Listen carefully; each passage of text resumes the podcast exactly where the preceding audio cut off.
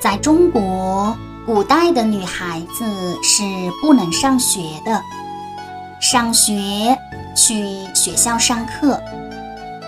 那个时候只有男孩子才能去学校上课。有一个女孩子叫做祝英台，她非常喜欢看书。说服了父母，穿着男人的衣服到杭州去读书了。杭州就是中国现在的城市。杭州是一个很漂亮的地方。路上，祝英台遇到了一个叫做梁山伯的男生。梁山伯也去杭州上学。祝英台和梁山伯两个人一起在书院学习了三年。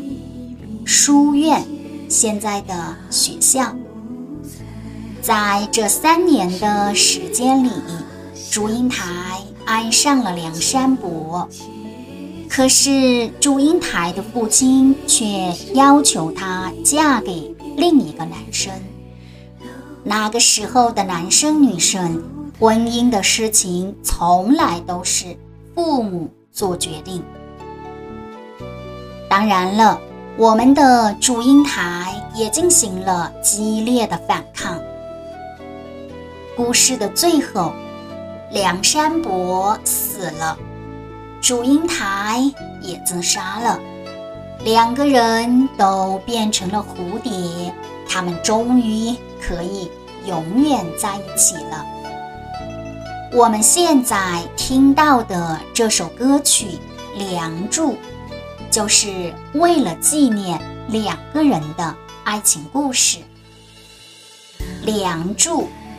梁梁山伯，祝祝英台，梁祝。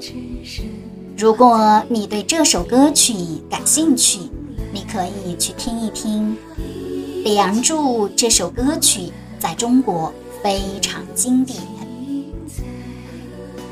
梁山伯与祝英台这个故事分为八个部分。